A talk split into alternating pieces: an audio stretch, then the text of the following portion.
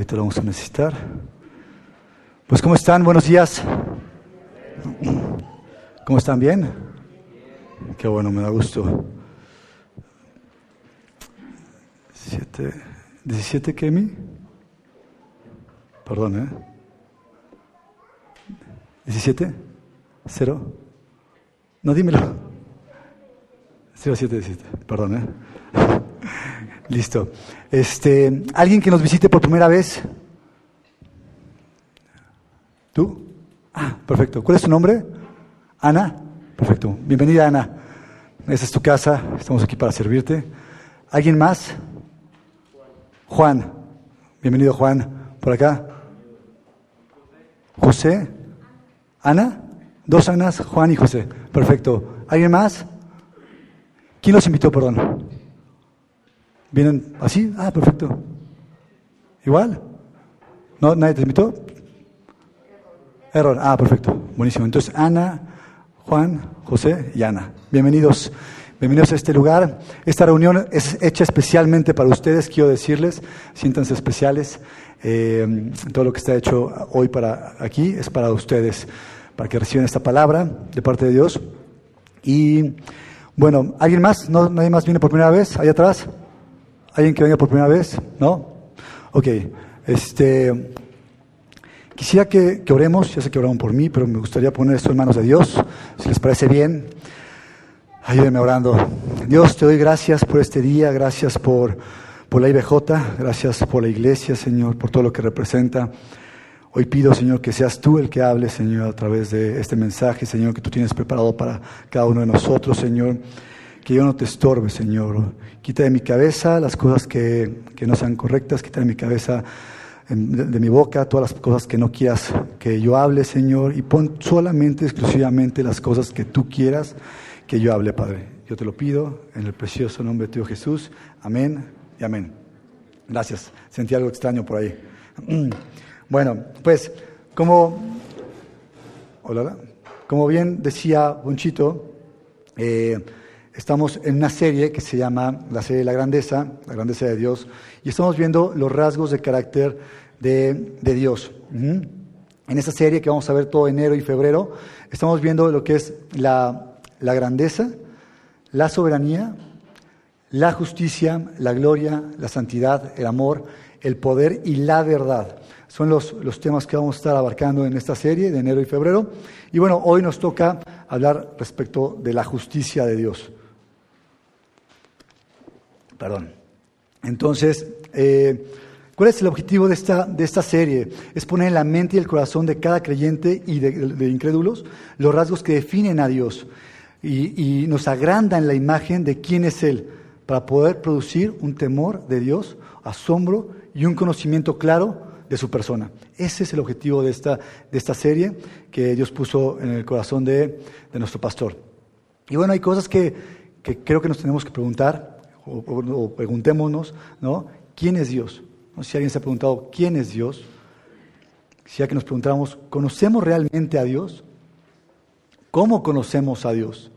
¿Qué pasa cuando conoces a Dios en la perspectiva correcta? ¿Qué significa no conocer a Dios? Son preguntas que, en, este, en, esta, en esta serie hay que hacernos, hay que hacernos de esa manera cómo conocemos y qué es lo que va a pasar cuando conocemos verdaderamente a nuestro Dios. Y bueno, el pasaje clave de toda esta serie es este. Está en Jeremías 9:23 y dice, así dice el Señor, no se gloríe el sabio de su sabiduría, no se gloríe el poderoso de su poder, no se gloríe el rico, ni el rico se gloríe de su riqueza, pero si alguien se gloría, gloríese de esto, de que me entiende y me conoce, pues yo soy el Señor, que hago misericordia, derecho y justicia en la tierra, porque en estas cosas me complazco, eh, me complazco, declara el Señor. Y ese es el, versículo clave de toda la serie. Y hay un versículo de esta, de esta parte, de este rasgo de carácter, que es, perdón, me deslumbra un poquito las luces, mm, que es eh, en Salmos 89, 14, dice, tú gobiernas con justicia y rectitud, pero sobre todas las cosas nos demuestras tu constante amor. Tú gobiernas con justicia y rectitud. Desde tu trono Tú estás gobernando con justicia. Sin embargo, nos demuestras tú tu constante amor. Eso nos dice Salmos 89, gracias. 89, muchas gracias. 89, 14. Y bueno, eh, Dios, como, como, este rasgo de carácter eh, de, de, un, de un Dios justo, nos indica que Dios es justo en tres aspectos que yo, yo, yo encontré. Dice que Él es justo en sus castigos, Él es justo en sus recompensas y Él es justo en sus promesas. Él es justo en esos tres, en esos tres puntos. Eh, y vamos a ver en la parte de sus castigos. ¿Por qué, ¿Por qué digo que, o por qué dice la Biblia que Dios es justo en sus castigos? Dice, mas el que hace justicia recibirá, más el que, perdón, más el que hace injusticia recibirá injusticia quisiere, porque no hay acepción de personas. Eso lo dice la Reina Valera. Y en la TLA dice, dice, en cambio todo el que haga lo malo será castigado según lo que haya hecho, porque Dios no tiene favoritos. Dios no hace acepción de, personas, Dios no tiene favoritos. Dice eh, en Tesalonicenses, dice, Dios juzgará a los pecadores. Dios es justo. ¿Ven cómo nos dice aquí que Dios es justo? En la que sigue, exactamente. Dios es justo y castigará a quienes ahora lo hacen sufrir. Cuando el Señor los hace sufrir, cuando el Señor Jesús venga desde el cielo entre llamas de fuego y en compañía de sus poderosos ángeles, Dios les dará alivio a todos ustedes, como lo ha hecho con nosotros.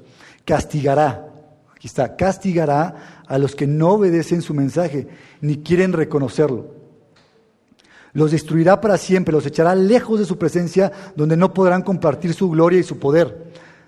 Esto sucederá cuando el Señor Jesucristo vuelva para que todo su pueblo elegido lo, alabe y lo admire. Y ustedes son parte de ese pueblo, pues han creído en el mensaje que les dimos. Entonces, en esta parte, Dios nos está mostrando que Él es justo en sus castigos, pero también Él es justo en sus recompensas. Dice Hebreos 6, 10, dice, Dios es justo, nuevamente voy a decir, Dios es justo y nunca olvidará lo que ustedes han hecho y siguen haciendo para ayudar a su pueblo elegido. De esa manera ustedes también demuestran que aman a Dios. Dios es justo. Nos habla de la justicia de Dios, de que Él no va a olvidar nunca lo que nosotros hemos hecho por su pueblo. Pero tampoco, tampoco va a olvidar sus, sus, sus promesas. Y aquí yo encuentro en la Biblia varias promesas que ha hecho y que las hemos visto cumplidas. Por ejemplo, Dios promete darle un hijo a Abraham. Aunque no son en los tiempos que ellos quieren, pero Dios da esa promesa a Abraham. En Génesis, desde el 15 al 21, les da, más o menos dicen que se tardó 25 años en cumplir esa promesa, más o menos, imagínense. A veces que nosotros ya estamos eh, tocando para que nos cumpla en un ratito, ¿no? Mañana. Y bueno, Dios es justo y cumple sus promesas. Abraham le cumplió su promesa. Dice, Dios promete la liberación de su pueblo de Israel en Egipto. Eso lo vemos en Éxodo 6, 6 7. a Moisés le dice que va a liberar a, su pueblo Israel de la esclavitud que había en Egipto. Dios promete la tierra prometida, la tierra prometida al pueblo de Israel, y lo podemos ver en Éxodo 33, 1, 6. Dios nuevamente le dice a Moisés que va a liberarlos y que va a darles esa tierra prometida al pueblo de Israel. También Dios promete un Salvador en, en Miqueas, en 5.2.2 promete Salvador que va a venir de Belén. Él promete a ese Salvador eh, que es nuestro Señor Jesucristo. Desde Miqueas lo está prometiendo y en muchos lados más promete a este, a este Salvador, a nuestro Señor Jesucristo. Y Dios promete, nos promete una morada en el cielo. Dice Jesús que si no fuera así, no, no les hubiera dicho eso. Dice que Dios tiene moradas en el cielo para nosotros y que Él está ahí preparando nuestra morada en el cielo. Es una promesa que Dios nos va a cumplir y, Él es justo para cumplir nuestras, sus promesas, las promesas que nos hace a, a nosotros. Y bueno, pues todos sabemos que el pecado tiene una consecuencia, que, hay, que hay una sentencia, y hay una sentencia dictada a todo el que peque. Ya está escrito, escrito está que, que hay una, el que peque, la paga de ese pecado va a ser la muerte. Eso lo tenemos muy claro. la dádiva de Dios es vida eterna en Cristo Jesús. Lo vemos en Romanos 6:23. Y quiero, quiero ponerles un, un pasaje, eh, la historia de Adán y Eva, todos la conocemos perfectamente, cristianos y no cristianos, creyentes y no creyentes, la conocen perfectamente. Y, y yo creo que si hoy nos ponemos a pensar lo que pasó, a lo mejor tú dices, pues ¿qué pasó? Nada más agarró un fruto, ¿no? ¿Qué, de malo tiene que haya agarrado un fruto? Eh,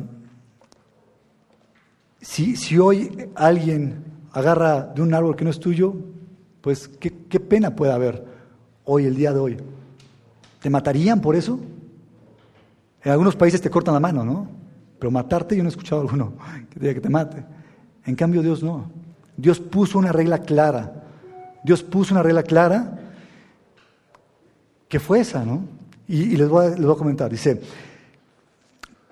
puede considerarlo desde el punto de vista del cielo. No, no, no nos parece grave, pero considerándolo desde el punto de vista del cielo, el gran Señor Todopoderoso, gobernante indiscutible de todo, Señor de los ejércitos de todos los ángeles, digno de toda adoración y alabanza, había sido desafiado por el polvo que él había formado a la gente fue desafiado. Él había hecho estas criaturas para su propio propósito y deleite. Le dio una lluvia de amor, de abundancia, les dio todo. Es más, ni siquiera yo creo que lo, pedían, porque ni siquiera sabían que existía, pero les dio todo. Pero también les dio el libre albedrío, para que pudieran tener una relación genuina con Él. Sin embargo, también Él sabía que, que al hacer esto, podían ir en contra de él, al darles esa, esa elección de poder, de poder tener ese libre albedrío. Dios les, dio un mandamiento, le dijo, no coman del árbol específico, de, un árbol específico del jardín en el que los puso. Si lo hacían, ¿qué pasaría? Morirían, exactamente. Dios les mostró sus opciones y les informó las consecuencias que iban a tener. Dios proveyó amorosamente para su creación y les advirtió. Él sabía que, resultaría si no obedecían. Si no obedecían, iban a morir, tenían que morir. Ese es lo que Él dictó. Pero Adán y Eva eligieron la desobediencia. Eligieron seguir su camino en lugar del suyo.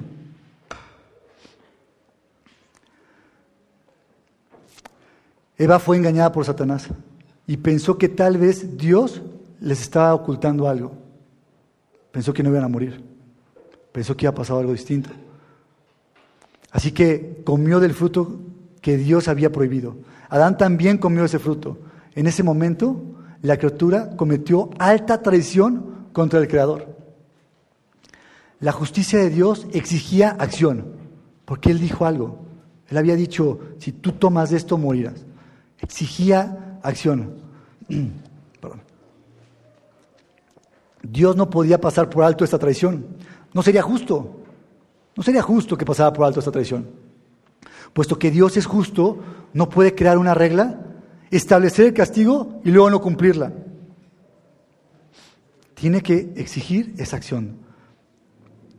Ya que Dios también es amor, perdón, si, no exigiera esta acción, sería como tal vez un político corrupto que hoy, hoy conocemos, ¿no? que no hace las cosas que tiene que hacer, que libera a la gente que, que a lo mejor tiene alguna relación, algún favorito. Y eso lo llamamos corrupción. ya que Dios también es amor, tiene una forma de satisfacer, o tuvo una forma para satisfacer la justicia sin destruir a los seres humanos. La justicia requería la pena de muerte por alta traición. Así que algo o alguien tenía que morir se trajo un sustituto para satisfacer la demanda de esa justicia. Entonces, Dios mató un animal inocente para cubrir a Adán y a Eva, sirviendo como protección no solo para su cuerpo, sino también para su pecado. Y lo podemos ver en Génesis 3:23. Dice, luego Dios vistió al hombre y a su esposa con ropas de piel. Ese fue, según los estudiosos de la Biblia, dice que fue el primer sacrificio que hay registrado en la tierra, por el cual libera Adán y a Eva. Mm, y este, aquí podemos entender que Dios, Dios es justo. Dios es justo en la parte de que Él tiene que cumplir cuando Él dice... Y bueno, ese, ese pasaje, lo voy a poner acá, ese pasaje lo vemos en 2 de Samuel 12, eh, me parece que es 12. En 2 de Samuel 12. Pensé que había sido mi celular, pero no. Lo voy a poner mute.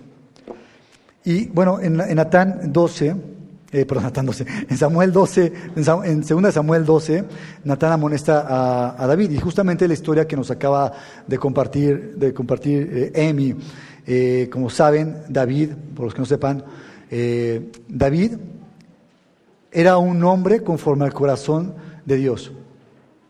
dice Hechos 13, 22, ahí está. Dice, quitando este, o sea, Samuel, le levantó por rey a David, de quien dio también testimonio diciendo, he hallado a David, hijo de Isaí, varón conforme a mi corazón, ¿quién hará todo lo que yo quiero? Eso era David, imagínense, era David un hombre conforme al corazón de Dios. Eh, Dios le dio, lo prosperó en todas sus áreas, ganaban batallas, le daba mujeres, le daba eh, riquezas, le daba todo, todo, todo, todo lo prosperaba Dios. Y tenía mujeres, ¿no? Dice que tenía mujeres. Sin embargo, él no estaba satisfecho con eso y buscó más, buscó más, algo que, no, se lo estaba dando Dios, no venía de parte de Dios. Y, buscó, eh, vio a esta, a esta chica eh, y, se llegó a ella y tú, se, embarazó. Entonces su, su marido era uno de sus más fervientes soldados. Y para que no lo descubrieran, lo mandó a matarlo. Lo mandó a la parte más recia de la batalla para que los enemigos de David pudieran matar al esposo de Betsabé.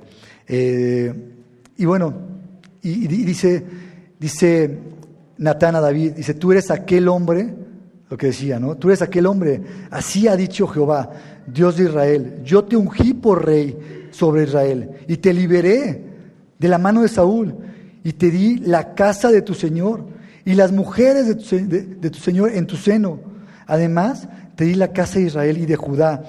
Y si esto fuera poco, te habría añadido mucho más, mucho más. ¿Por qué pues tuviste en poco la palabra de Jehová? ¿Por qué tuviste en poco la palabra de Jehová? Haciendo lo malo delante de sus ojos. A Urias Eteo heriste a espada y tomaste por mujer a su mujer y a él lo mataste con la espada de los hijos de Amón, por lo cual ahora no se apartará jamás de tu casa la espada. Ahí viene la justicia de Dios. No se apartará de tu casa la espada, por cuanto menos, menos por cuanto menospreciaste y tomaste la mujer de Urías Eteo para que fuese tu mujer. Así ha dicho Jehová. He aquí haré levantar el mal sobre ti de tu misma casa y tomaré tus mujeres delante de tus ojos y las daré a tu prójimo, el cual yacerá con tus mujeres a la vista del sol, porque tú hiciste en secreto.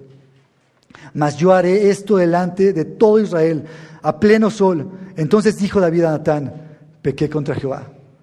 Y Natán dijo a David, pues sí va. También Jehová ha remitido tu pecado.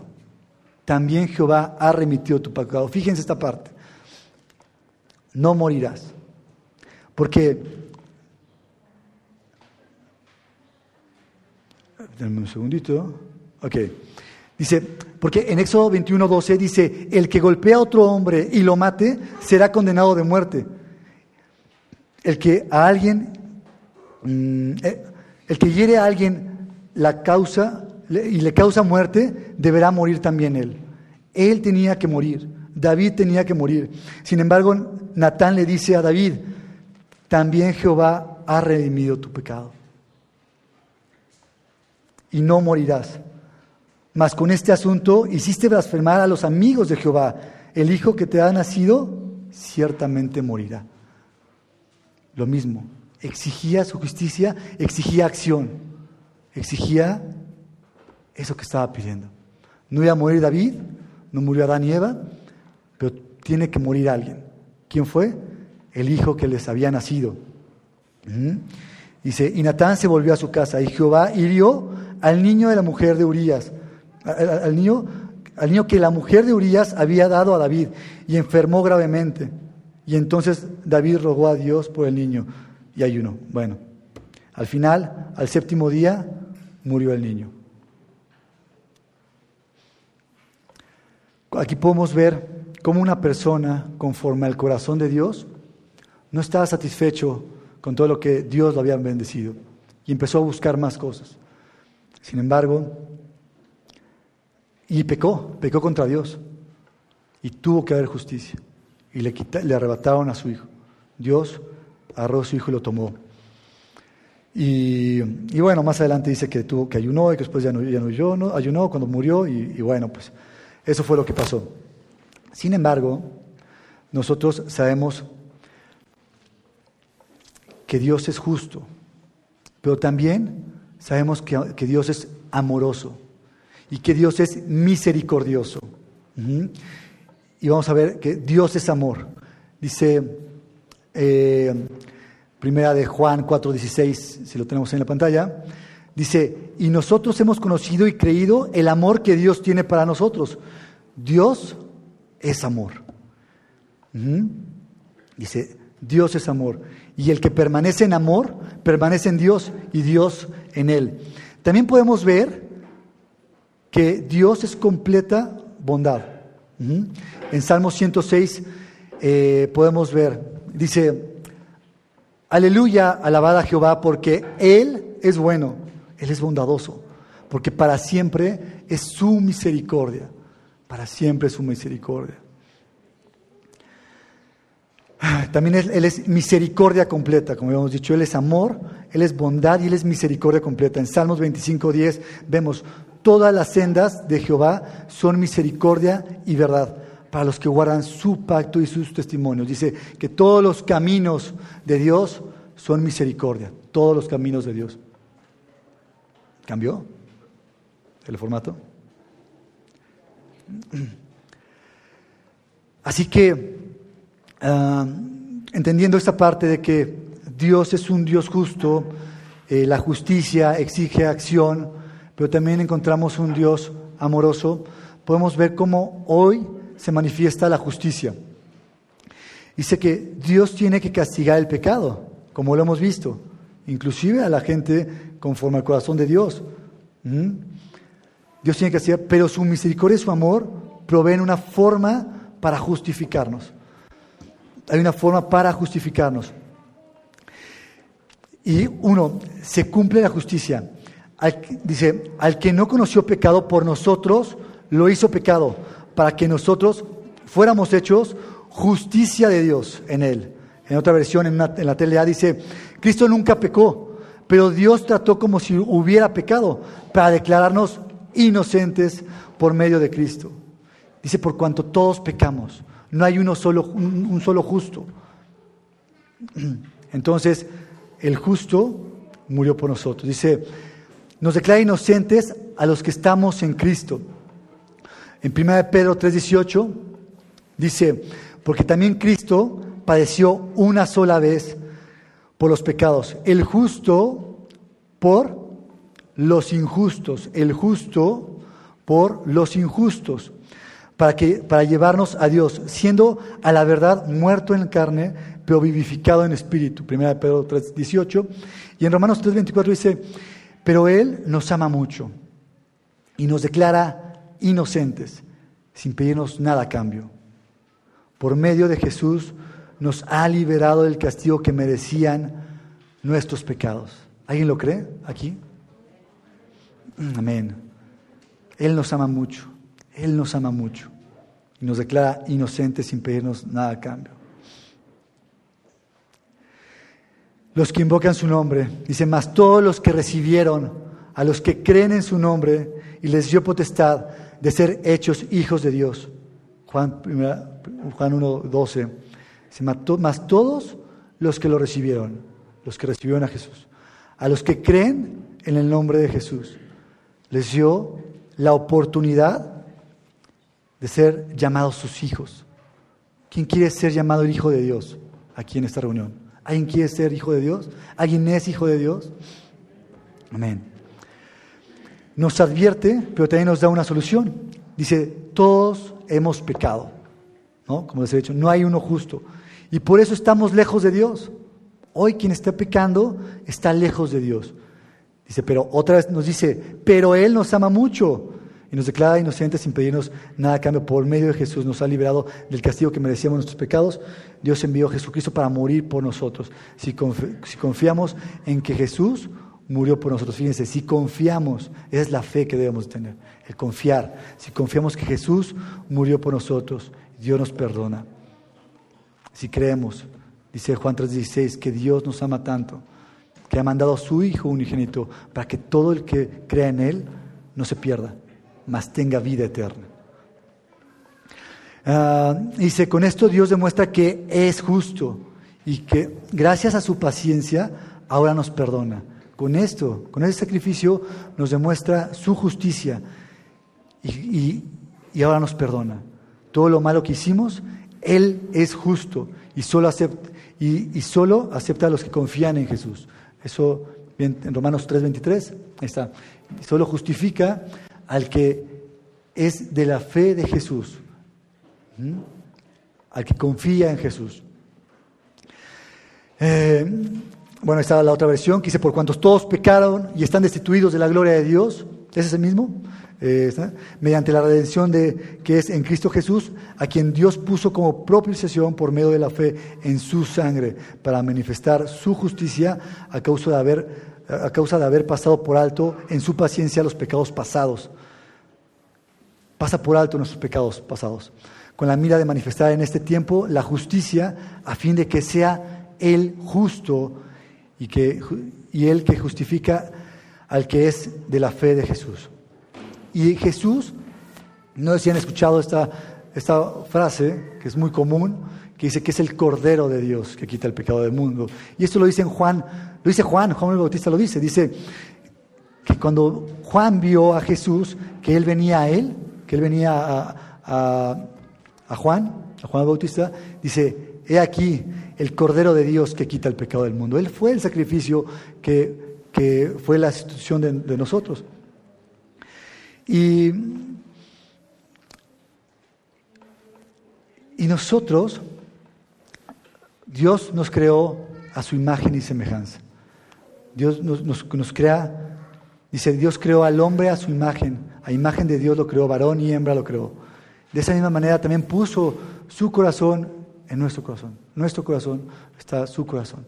Y tiene que estar alineado a su corazón, nuestro corazón, nuestros deseos con los deseos, con sus propósitos. Y quiero compartirles en esta parte un, pasaje también de Miqueas, en Miqueas 6.8, me parece que ahí no está, pero bueno, se los voy a, leer. Dice Miqueas que Dios tenía un pleito con Israel. Miqueas 6.8. Dice, israelitas, presten atención, nuestro Dios tiene un pleito contra, contra nosotros y ahora mismo está presentando su acusación. Eso es lo que Dios dice. Pueblo mío, tengo una queja contra ti y espero, espero que te defiendas Llama como testigos a tu favor a las montañas, a las colinas y pídeles que te escuchen, que escuchen tu defensa. Pero antes quiero que me digas en qué te he perjudicado, en qué te he ofendido. Recuerda que yo te di libertad y, y fui quien te sacó de Egipto, país de donde eras esclavo. Yo envié a Moisés, a Aarón y a María para que te sacaran de ahí. Recuerda, que, recuerda también, pueblo mío, que Balak, el rey de Moab, tenía pensado hacerte daño pero Balaam, hijo de Beor, te bendijo en mi nombre. No olvides tampoco lo que ocurrió cuando pasaste de Sittim a Gilgal. Reconoce que yo fui quien te salvó. ¿Quién reconoce que Dios fue quien te salvó? Lo que, lo que Dios espera de su pueblo, dice, ustedes israelitas se defienden diciendo, Altísimo Dios y Rey nuestro, ¿cómo podemos presentarnos ante ti? Podemos ofrecerte terneros de un año, pero eso no es lo que tú quieres. Podemos ofrecerte mil carneros o diez mil litros de aceite, pero tampoco eso te agrada. O diez mil litros de, de aceite, pero tampoco te agrada. Ni siquiera esperas como ofrenda el mayor de nuestros hijos en pago de nuestros pecados. Dice, pero ya Dios les ha dicho qué es lo que mejor que pueden hacer. Y lo que espera de ustedes es muy sencillo. Dios quiere que sean justos. Fíjense aquí, Dios quiere que sean justos como Él es justo. Los unos con los otros, se quiere que sean justos los unos con los otros, que sean bondadosos con los más débiles y que le adoren como único Dios.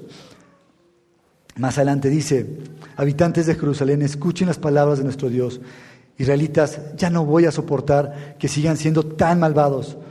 Todo lo que hacen me disgusta. Se hacen ricos mediante el engaño, usan pesas y medidas falsas y luego amontonan en su casa todo lo que se han robado. Los ricos se aprovechan de los pobres y todos en esta ciudad son mentirosos. Por eso voy a castigarlos. Voy a destruirlos por sus pecados. Aunque coman, no quedarán satisfechos, sino que se quedarán con hambre. lo que cosechen se perderá. Y aún así, aún así logran rescatar algo, yo haré que lo pierdan en la guerra. Sembrarán trigo, pero no llegarán a cosecharlo. Exprimirán aceitunas, pero sacarán aceite, pero no llegarán a usarlo. Exprimirán uvas para hacer vino, pero no llegarán a beberlo.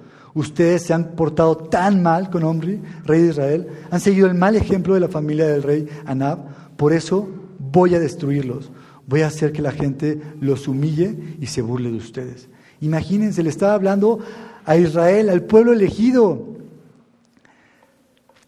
al pueblo que Dios escogió para guiarlos, para liberarlos y todo lo que hizo por él. Dice, yo te di libertad, yo fui quien te sacó, recuerda lo que hice por ti. Ellos no recordaban. Y dice, lo único que quiero que ustedes hagan es que sean justos los unos con los otros, que sean bondadosos con los más débiles, que adoren al único Dios. Es lo único que quiero que hagan. Y el pueblo no lo hacía. El pueblo hacía todo lo contrario. Habiendo dado Dios tanta abundancia, tanta prosperidad, tanta bendición. En los tres ejemplos lo podemos ver, en Adán y Eva, en David, en el pueblo de Israel. Dios los bendijo. Sin embargo, pecaron, como también nosotros pecamos. Dios nos bendice y nos da en sobreabundancia. Sin embargo, nosotros podemos decidir con nuestro libre albedrío qué hacer. Si ir en contra de Él, en contra de su justicia, o estar en su camino, en ese camino de misericordia. Dice que todas las sendas de Dios son misericordia. ¿Qué, qué queremos nosotros? ¿Qué vamos a elegir? Mentir, robar, poner eh, falsa pesa? ¿O preferimos el camino de Dios? Yo quiero que, hoy pongas te pongas a analizar esto.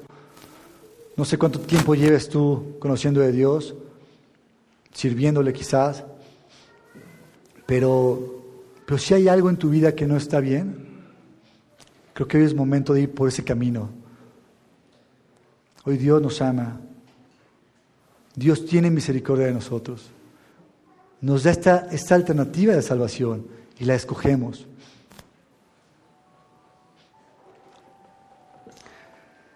Pero, pero, ¿qué vamos a hacer nosotros?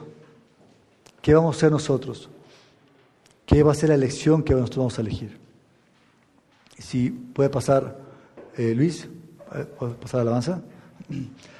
Me gustaría que, pudiéramos poner este, esta prédica, este, este mensaje en manos de Dios. Yo espero que haya hablado Dios a tu corazón. Yo espero que, no salgas igual que como entraste. Espero que haya sido claro. Que tomes acciones que, que, que si antes no habías tomado, que puedas tomar acciones. Si hoy tú no crees en Dios, si hoy tú no crees lo que Dios hizo por ti, Quiero, que, quiero volverte a repetir. Dice que todos hemos pecado. No hay uno solo justo. No hay un solo justo. La paga del pecado es la muerte. La separación con Dios.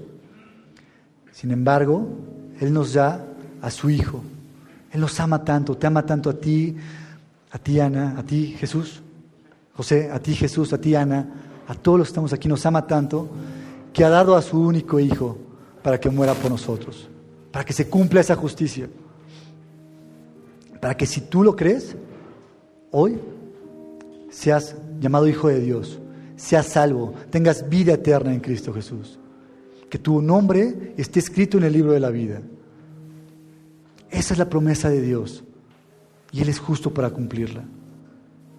Para poder salvarte de eso que Él, había dictado, esa sentencia que había dictado para nosotros. Así que vamos ahora, ¿les parece? Si pueden, cierren sus ojos. Cerremos nuestros ojos. Gracias, Padre. Gracias, Padre, porque tú borras toda nuestra maldad, Señor. Gracias porque mandaste a tu Hijo, Señor. Gracias porque hoy somos justos, somos justificados. Gracias a ti, Señor. Gracias a ti, Señor. Pone en el corazón de cada uno de nosotros esa justicia, Señor. Pone esa bondad para poder compartir con los débiles, Señor.